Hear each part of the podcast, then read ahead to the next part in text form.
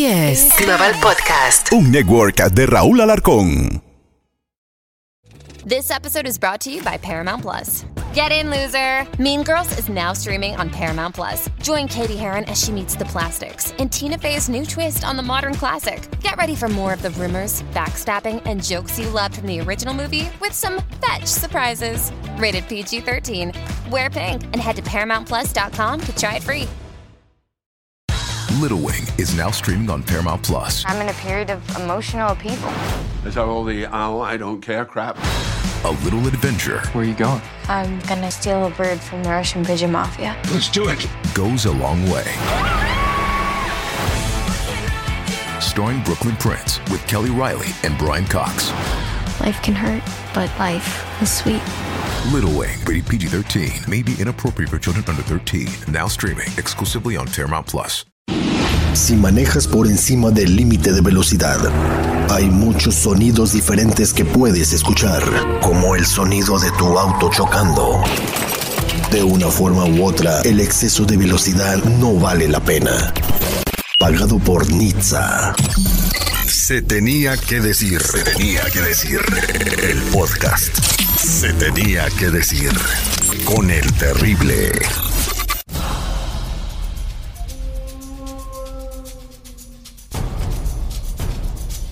Hola, ¿cómo están? Soy su amigo el Terry en esta ocasión en el podcast voy a narrarles cómo podría ser una hipotética tercera guerra mundial en caso de que el conflicto con Ucrania no se calme y que China decida ir por Taiwán, que es muy probable. La tercera guerra mundial, según opiniones de expertos en conflictos bélicos y cuestiones geopolíticas en el planeta.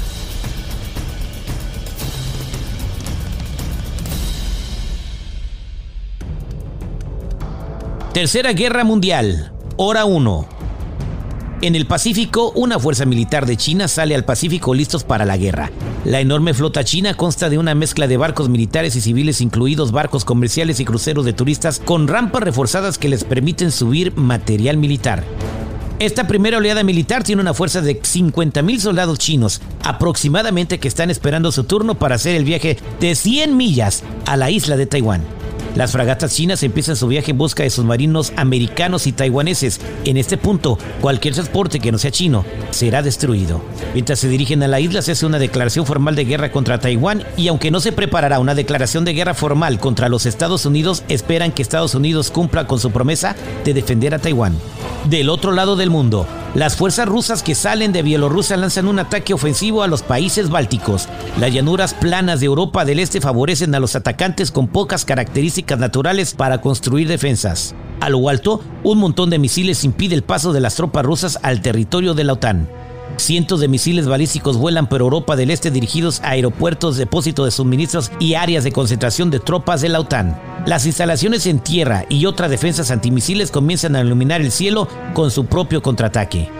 La tasa de éxito de los antimisiles oscila entre el 50 y el 60%, pero esto significa que aún hay más de 100 misiles que encontrarán sus objetivos, crean cráteres en los centros de aviación y destruyen los depósitos de combustible matando a cientos de personas en tierra. Pero la OTAN no ha estado ciega ante la acumulación de tropas militares por parte de Rusia y en el momento en el que detectan el primer ataque con misiles todavía está en el aire. La OTAN responde en consecuencia. Los cielos se llenan de misiles que no es seguro que las patrullas aéreas de la OTAN o de Rusia operen en la región y se desplazan a baja altura para seguridad. Los misiles de la OTAN tienen mejor precisión que los misiles rusos, pero las defensas antimisiles rusas tienen más efectividad que los misiles de la OTAN. En el Pacífico, China lanza 600 misiles en el lapso de una hora, el mayor bombardeo de misiles en la historia de la humanidad. Estos misiles tienen como blanco los aeropuertos militares y civiles, los hangares, los centros de comando y control y las plantas eléctricas de Taiwán. Sin embargo, un número significativo de ellos también tiene como blanco las bases estadounidenses de Guam en Japón y en Corea del Sur. Las defensas taiwanesas y estadounidenses lucharon valientemente en este tiempo, pero el abrumador fuego es demasiado y dan en el blanco. Guam está lleno de cráteres por ataques con misiles balísticos y la base militar más grande de los Estados Unidos en el Pacífico está temporalmente fuera de servicio. Esto deja miles de muertos. Otros ataques con misiles apuntan a buques de guerra estadounidenses que operan en el Pacífico. China se ha preparado cuatro meses para el ataque con su flota anfibia, dándole al mundo el tiempo suficiente para prepararse para la guerra que se avecina. Estados Unidos ahora opera cuatro grupos de portaaviones en el Pacífico con un quinto en reserva a lo largo de la costa oeste de los Estados Unidos. Cuando los satélites estadounidenses detectan el inicio del ataque chino, se envía una advertencia a toda la flota estadounidense del Pacífico. Los portaaviones ahora se mueven a toda velocidad, tomando giros aleatorios y agresivos, todo en un intento de desviar el objetivo de los misiles de China.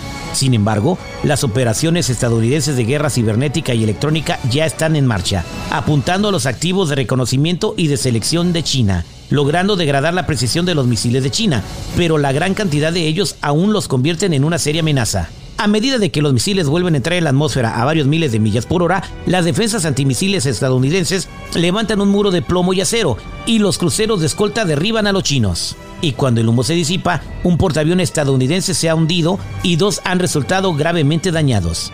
El tercero solo ha sufrido daños menores, sin embargo, muchas de las escoltas del grupo de portaaviones están gravemente dañados o hundidas. La Marina de los Estados Unidos acaba de experimentar la mayor pérdida de vidas en un solo día en toda su historia.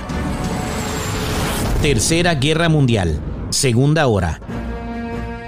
Sobre el terreno en Europa del Este, las fuerzas rusas están haciendo contacto con la primera línea de defensa de la OTAN. La fuerza de respuesta rápida de la OTAN se ha trincherado. Es lo mejor que han podido hacer a lo largo del flanco de Lituania, Letonia y Estonia, pero el terreno es llano, no da mucha ventaja defensiva a la OTAN. Los tanques de la OTAN son en general más modernos y más capaces que los tanques rusos, gracias a las sanciones paralizantes impuestas a Rusia después de su anexión de Crimea en el 2014 y más sanciones en el 2022 tras su invasión de Ucrania, además de destruir la economía rusa y el bloqueo de los chips de computadora de los principales fabricantes como Taiwán. Esto ha sido un golpe devastador para un ejército que ya sufre de equipos desgastados y mal atendidos, teniendo un efecto en cascada en el ejército ruso, ya que gran parte de la tecnología inteligente de los ejércitos modernos depende en gran medida de los componentes informáticos que Rusia ahora se ve obligada a fabricar. A nivel nacional, desde los modernos misiles antitanques hasta los misiles al aire e incluso los radares de control de incendios, tienen un suministro de reserva limitado y deben aplicarse con prudencia.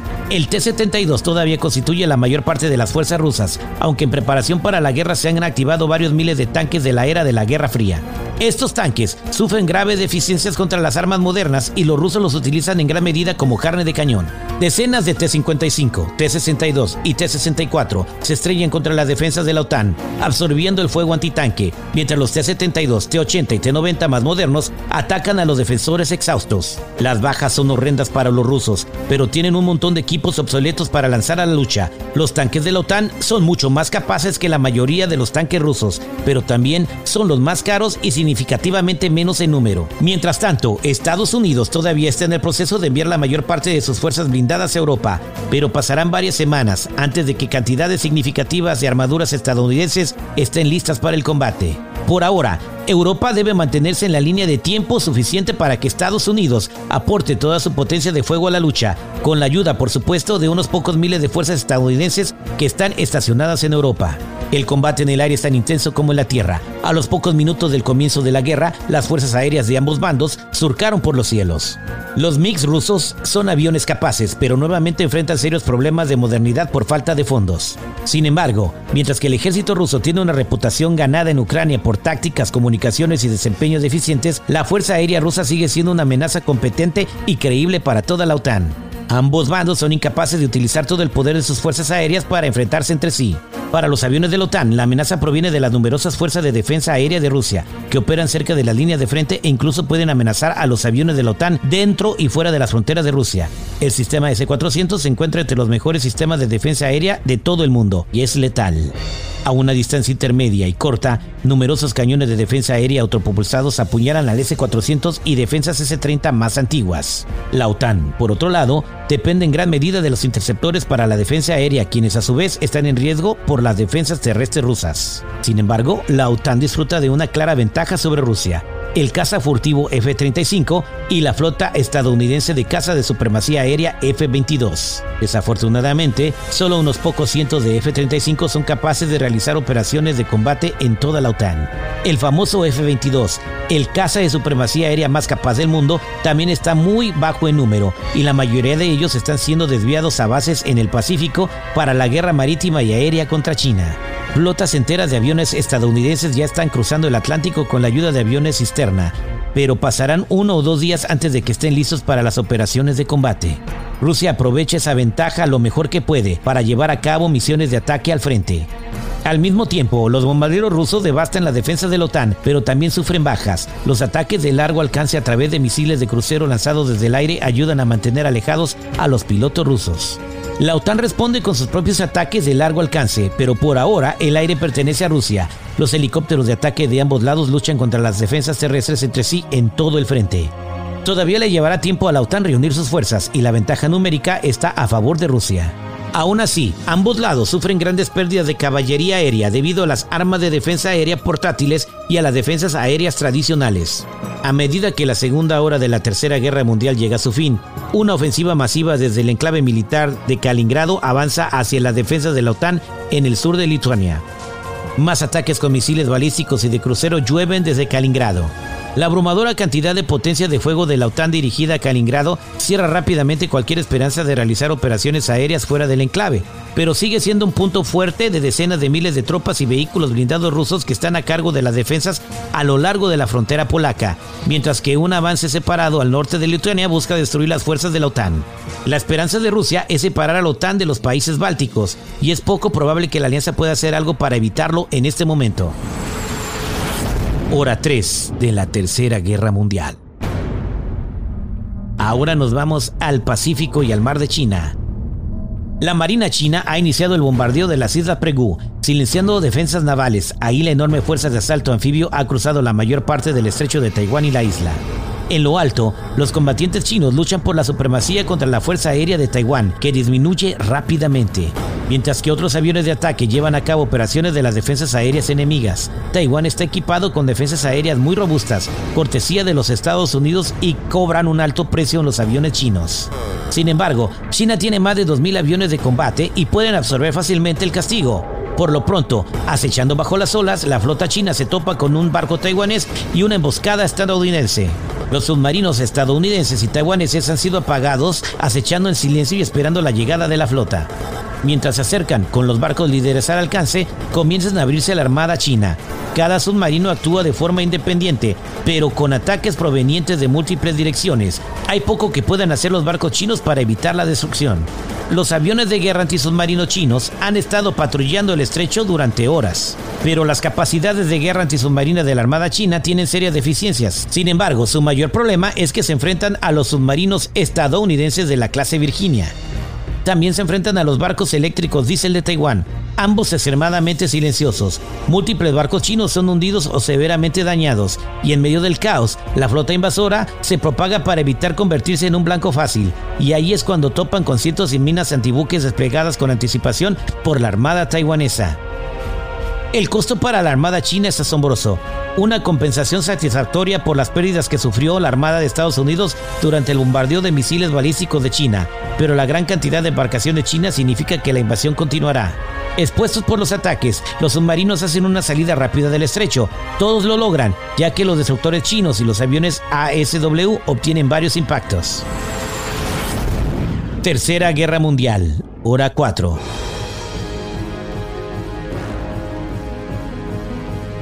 La batalla aérea sobre Europa del Este se intensifica a medida que ambos lados continúan realizando operaciones contra el otro.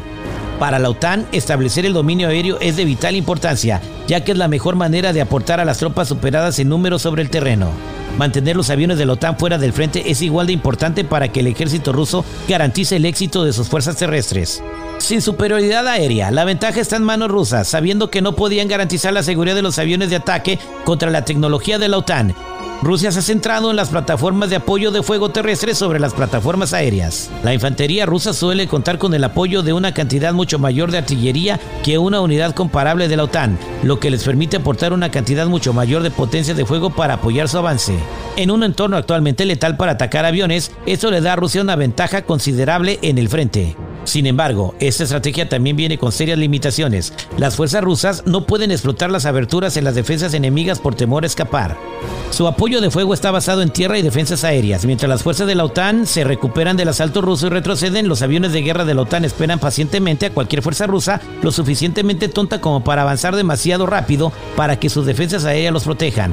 La guerra de Ucrania destacó serios problemas de mando y control para el ejército ruso.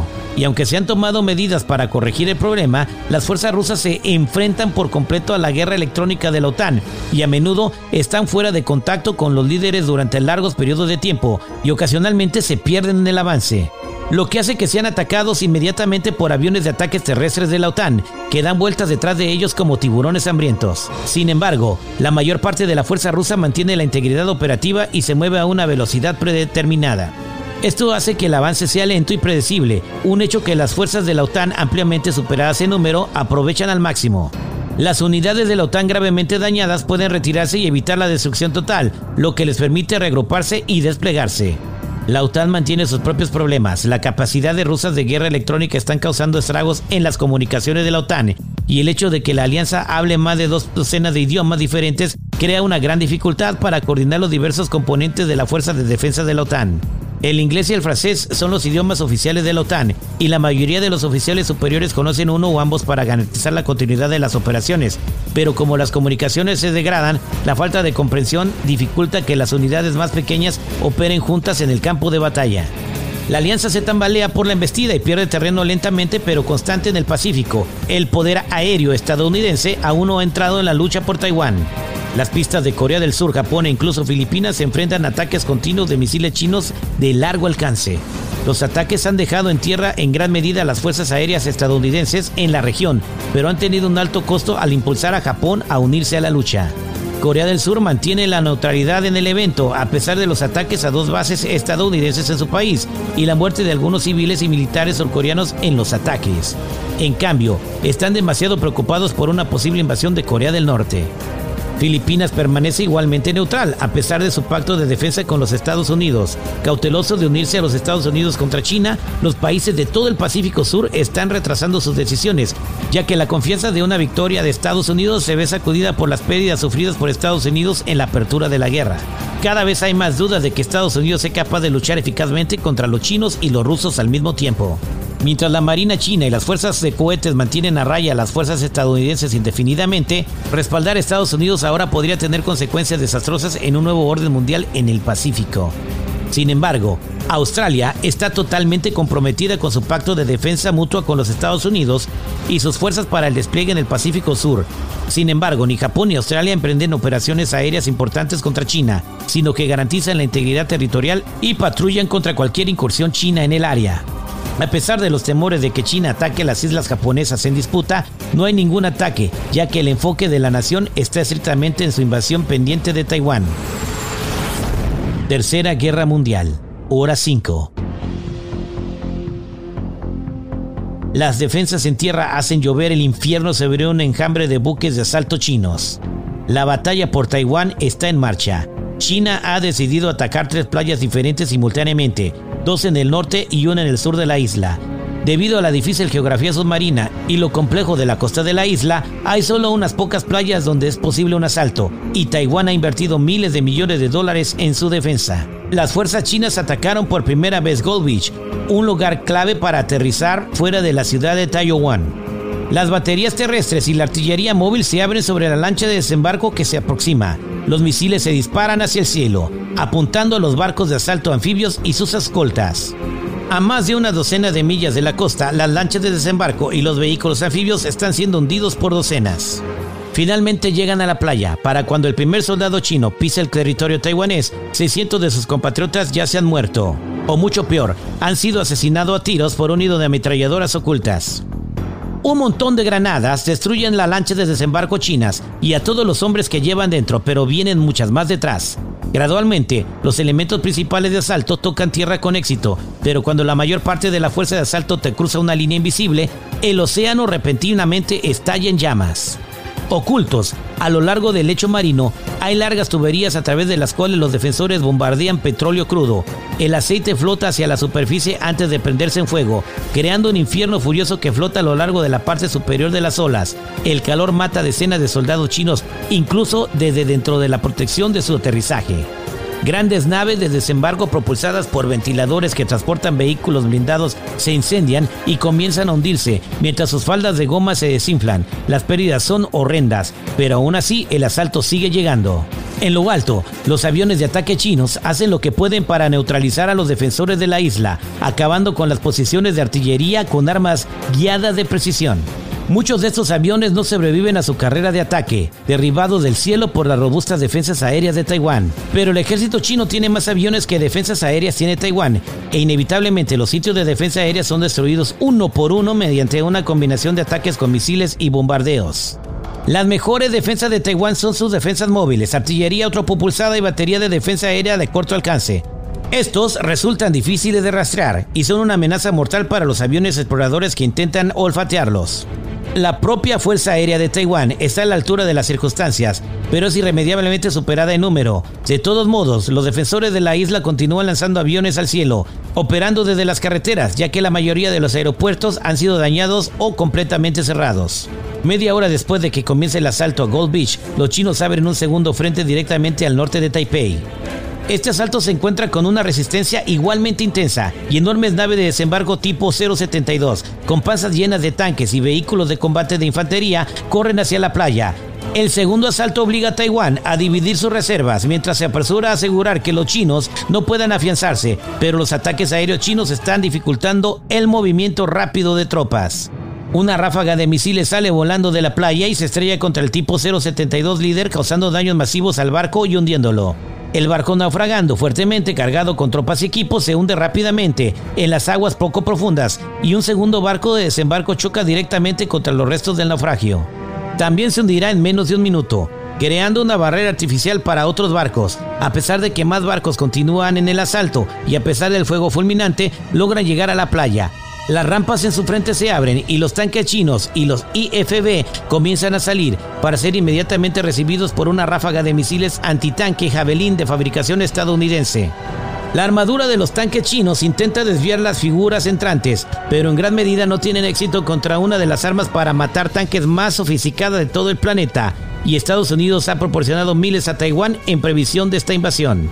A una docena de millas de distancia, las fuerzas de asalto aéreo chinos se precipitan hacia la costa en helicópteros de asalto para evitar las defensas aéreas. Los pilotos vuelan justo por encima de la altura de las olas en una carrera temeraria para pasar las playas. En el momento en que se acercan a la tierra, se ven obligados a detenerse para despejar árboles y edificios, lo que los convierte en objetivos fáciles para las armas de defensa aérea disparadas desde el hombro. Numerosos helicópteros chinos son derribados del cielo, pero muchos llegan a su destino. Plazas públicas y grandes estacionamientos designados previamente como zonas de asalto aéreo antes de la invasión son utilizados para aterrizar. Las tropas chinas se apresuran a asegurar posiciones defensivas y coordinarse. Su trabajo es apoderarse de la infraestructura clave en el frente de invasión y ejercer presión sobre él. Taiwán contrarresta con sus reservas móviles, específicamente mantenidas fuera de la lucha por esta razón en varios sitios de aterrizaje. Las tropas chinas son masacradas, ya que son abrumadas rápidamente, pero el asalto aéreo chino logra aferrarse a alguna de las zonas de aterrizaje. La flota de helicópteros de asalto sobrevivientes ya está en camino hacia el continente y los barcos de asalto en alta mar para recoger más refuerzos. Taiwán tiene las playas, pero bajo un intenso ataque aéreo no podrá defenderse de las tropas chinas por mucho tiempo. Tercera Guerra Mundial. Hora 6. En algún lugar detrás de las líneas rusas, una serie de explosiones ilumina la madrugada. El radar crítico de defensa aérea se desconecta inmediatamente. Más explosiones a 30 millas de distancia eliminan un puesto de mando ruso. Volando decenas de miles de pies sobre el este de Europa, devastado por la guerra, dos B-2 estadounidenses desplegados en secreto a Europa regresan a las líneas amigas. Han volado en zigzag hacia sus objetivos, siempre presentando sus lados más sigilosos al radar enemigo. Los técnicos de radar rusos detectaron contactos intermitentes de algo, pero no pudieron proporcionar una solución de disparo a las defensas aéreas. Sin embargo, en el camino de regreso a las líneas amigas, los B-2 son un poco más visibles para el radar terrestre y aéreo, y varios interceptores se orientan hacia su ubicación aproximada. A medida que se acercan los B-2, sus radares luchan por obtener un bloqueo de calidad de armas, mientras que los B-2 realizan acciones evasivas y derrotan al radar enemigo alejándose de él. Aún así, es solo cuestión de tiempo antes de que los MiG rusos detecten la ubicación general de los bombarderos y se acerquen lo suficiente como para que ninguna cantidad de tecnología furtiva pueda evitar un ataque. De repente, el MiG líder detecta una advertencia de bloqueo de misiles. Instintivamente, se zambulle en su avión, aumentando la velocidad y con la esperanza de confundir a los que se aproximan. Hay más advertencias en la flota de interceptores entrantes a medida que los MiGs intentan luchar. Los MiGs que se zambullen intentan desesperadamente superar en maniobras o dejar atrás a los misiles entrantes, pero el corto alcance de detección significa la perdición para muchos de los pilotos. Uno por uno, los MiGs son derribados del cielo, algunos sobreviven y retroceden ante los vulnerables B-2. En algún lugar del cielo, una formación de ruedas F-35 estadounidenses vuela para cubrir la retirada del B-2. Los B-2 también deben usarse con prudencia, también son muy pocos en número para dañar la capacidad de lucha rusa. 24 horas han pasado desde el comienzo de la Tercera Guerra Mundial. La alianza chino-rusa ha hecho retroceder significativamente a la OTAN en los estados bálticos, mientras Estados Unidos se apresura a llamar a las tropas con licencia y se prepara para embarcar refuerzos a Europa. Estados Unidos tardará semanas en estar listo para las operaciones terrestres, incluso con la flota logística más grande del mundo, preparando vuelos las 24 horas a Europa. La OTAN se apresura a reunir una fuerza de respuesta en Polonia, mientras el ejército polaco refuerza sus defensas en la frontera, con Ucrania y Kaliningrado controlados por Rusia. Después de un día de feroces combates, no se espera que la OTAN se aferre a sus aliados bálticos por mucho tiempo, aunque eso siempre se esperaba. Las armadas de la OTAN han iniciado una serie de defensas antisubmarinas que se extiende desde Groenlandia hasta Islandia y el Reino Unido para ayudar a proteger los barcos de tropas estadounidenses a medida que comiencen a llegar los primeros refuerzos urgentes. Como se ha visto tantas veces a lo largo de la historia, Rusia es incapaz de poner sus flotas al mar, superadas en número y armamento por armadas superiores de la OTAN. Los portaaviones franceses y los españoles se han trasladado al Mediterráneo y están navegando hacia el Mar Negro, donde la armada turca ha estado asegurando el estrecho del Bósforo y cortándolo al comercio ruso. Desde el Mar Negro, los barcos de la OTAN pueden hostigar el flanco del sur de Rusia con misiles de largo alcance y ataques aéreos, y aunque se enfrentan a fuertes defensas con base en Crimea, los están superando. En el Pacífico, la Marina y la Fuerza Aérea de los Estados Unidos aún no han llevado a cabo ni un contraataque contra las fuerzas chinas. Los continuos ataques con misiles han mantenido a la flota estadounidense lejos en el mar y fuera del alcance de lanzar sus propios ataques.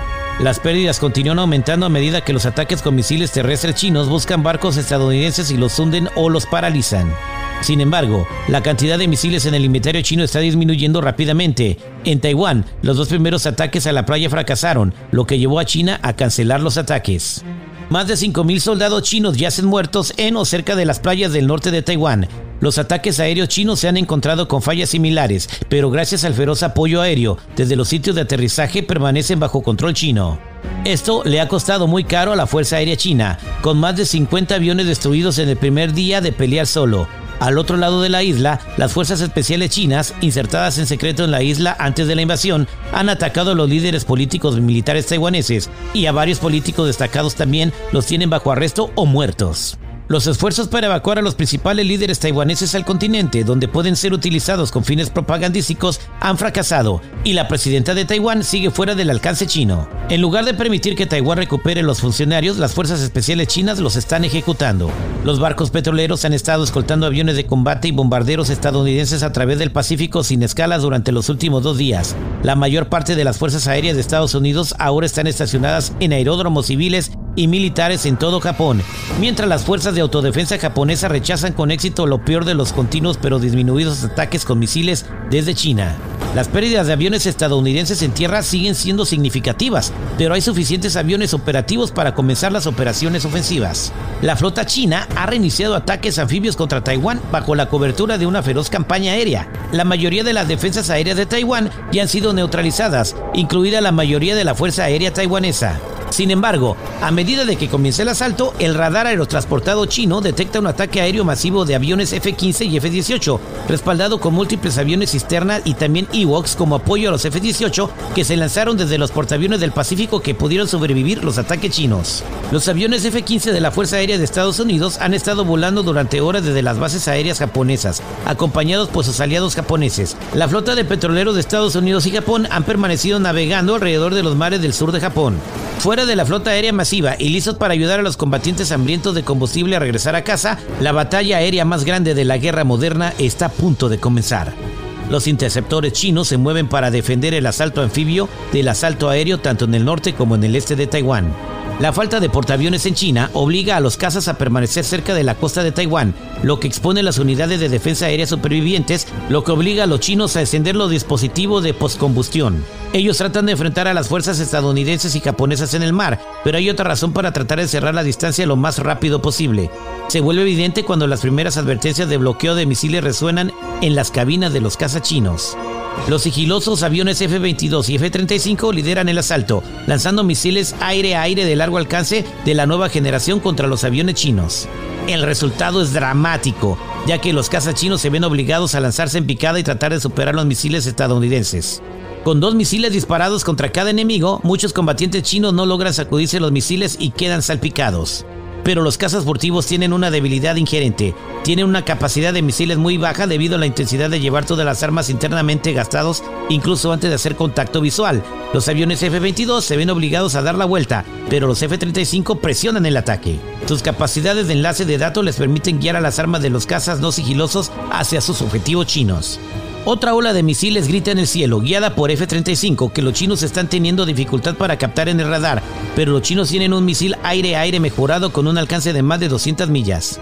Ellos lanzan sus propias ráfagas contra los estadounidenses y los japoneses. Todavía no pueden apuntar a los aviones F-35, pero los F-18 y F-15 emiten retornos de radar masivos y son presa fácil para los misiles chinos mejorados. Los aviones amigos caen del cielo mientras los chinos presionan en el rango visual del ataque. Los aviones F-35 se separan inmediatamente, no están construidos para el combate cuerpo a cuerpo, sin embargo, los F-15 y los F-18 sí lo son. Los J-10, los J-16 y el Su-30 chinos son buenos aviones, pero el Águila de Combate F-15 tiene probado que es la máquina superior en conflictos aéreos alrededor del mundo. Por cada F-15 derribado se salpican cuatro aviones enemigos. La batalla está lejos de ser decidida, pero los aviones de ataque estadounidenses y japoneses pueden penetrar la cobertura aérea china y dar golpe de autoridad al país del dragón. Las defensas chinas tienen dificultad para eliminar el avión atacante gracias al uso de sus municiones de ataque de distancia de largo alcance. Las defensas antimisiles hacen todo lo posible para defenderse del ataque y tienen éxito con una tasa de muerte de alrededor del 60%. Sin embargo, muchos barcos chinos todavía son golpeados y hundidos o se ven incapaces para el combate. Al final del segundo día de lucha, Estados Unidos finalmente contraatacó en una batalla aérea no concluyente en la que ambos bandos sufrieron grandes pérdidas. Sin embargo, su flota de aviones furtivos F-22 y F-35 permanecen en gran parte intactas, pero se teme que simplemente haya muy pocos para llevar a cabo una segunda lucha.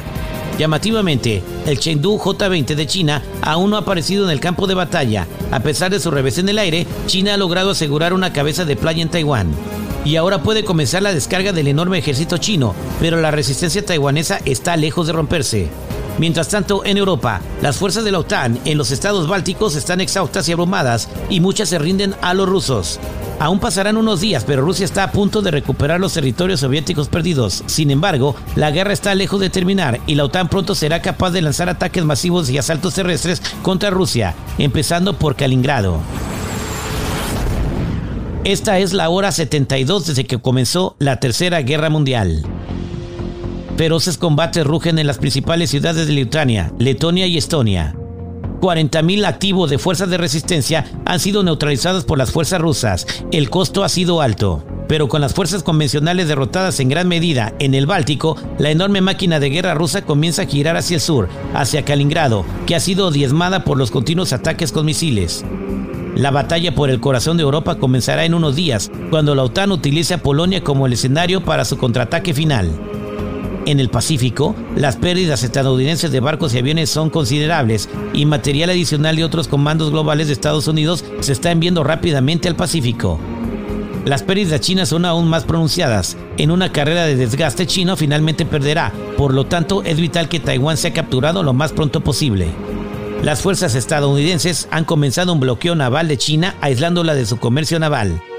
Al ver una oportunidad de debilitar seriamente a su rival regional, India se une al bloqueo e impide que China importe el petróleo y el gas natural que necesita desesperadamente. Las rutas terrestres de suministro a Rusia todavía están disponibles, pero la fuerte caída en el suministro hace que la energía tenga los precios por las nubes. Al igual que Rusia se dio cuenta en Ucrania, la resistencia taiwanesa a los invasores hostiles es dura y mortal. Las tropas chinas están involucradas en feroces combates callejeros con milicias civiles tomando las armas proporcionadas por el gobierno contra los invasores. El pueblo taiwanés no tiene ningún deseo de ser parte de la China de Xi Jinping y hace que el Ejército Popular de Liberación pague caro cada centímetro de Taiwán que toma. Hora 168 desde que comenzó la Tercera Guerra Mundial. A través de las redes sociales chinas, las imágenes del costo espantoso de la invasión de Taiwán está siendo compartida. Agentes de guerra cibernética taiwanesas y estadounidenses han logrado penetrar en el gran contrafuego chino y ahora las fotos y videos de la devastación en Taiwán se está difundiendo más rápido. Al pueblo chino se le ha dicho durante generaciones que la conquista de Taiwán sería muy fácil y sin derramamiento de sangre, pero el alto costo en términos de vidas humanas ahora es evidente para toda China. El Partido Comunista Chino ha utilizado el aparato de los medios de comunicación estatales para mentir sobre el número de muertos en China en esta guerra, informando solamente una pequeña cantidad para tratar de mantener baja la indignación pública. La ira y la indignación aumentan rápidamente en Europa. La segunda fuerza de respuesta de la OTAN se ha enfrentado a las fuerzas rusas a lo largo de la frontera polaca.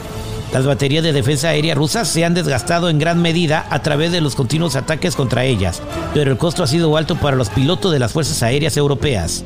Los aviones furtivos estadounidenses son muy necesarios en el Pacífico. Las defensas aéreas rusas caen sobre la fuerza aérea en gran parte no sigilosa de Europa. El resultado de la Tercera Guerra Mundial se decidirá en Polonia y Taiwán.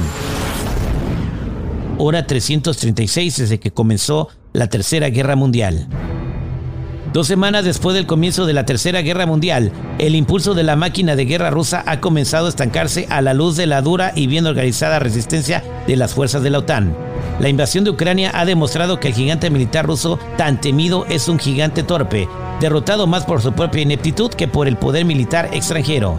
Mientras que los ejércitos occidentales ponen un fuerte énfasis en la logística, las fuerzas militares rusas no. Esto ocasiona que las tropas rusas, especialmente su fuerza de reclutas, sufren una moral catastróficamente baja. Cuando son atacados por los sistemas de armas avanzados de la OTAN, las rendiciones de unidades enteras son cada vez más comunes y las altas bajas están causando disidencia política masiva en casa. Las tácticas policiales de mano dura contra los manifestantes de la guerra en Rusia apenas pueden contener a la gente descontenta y el control del poder de Vladimir Putin sobre el país se debilita cada día. Si bien el ataque ruso no ha sido repelido, se ha detenido justo dentro de las fronteras de Polonia. La llegada de grandes unidades del ejército estadounidense al continente marca el comienzo de las operaciones ofensivas de la OTAN y el futuro parece sombrío para un ejército ruso que sufre de mal equipo, baja moral y terrible logística. Sin embargo, la Fuerza Aérea rusa continúa funcionando bien, aunque el equipo y el mantenimiento de sus naves han comenzado a afectarlo.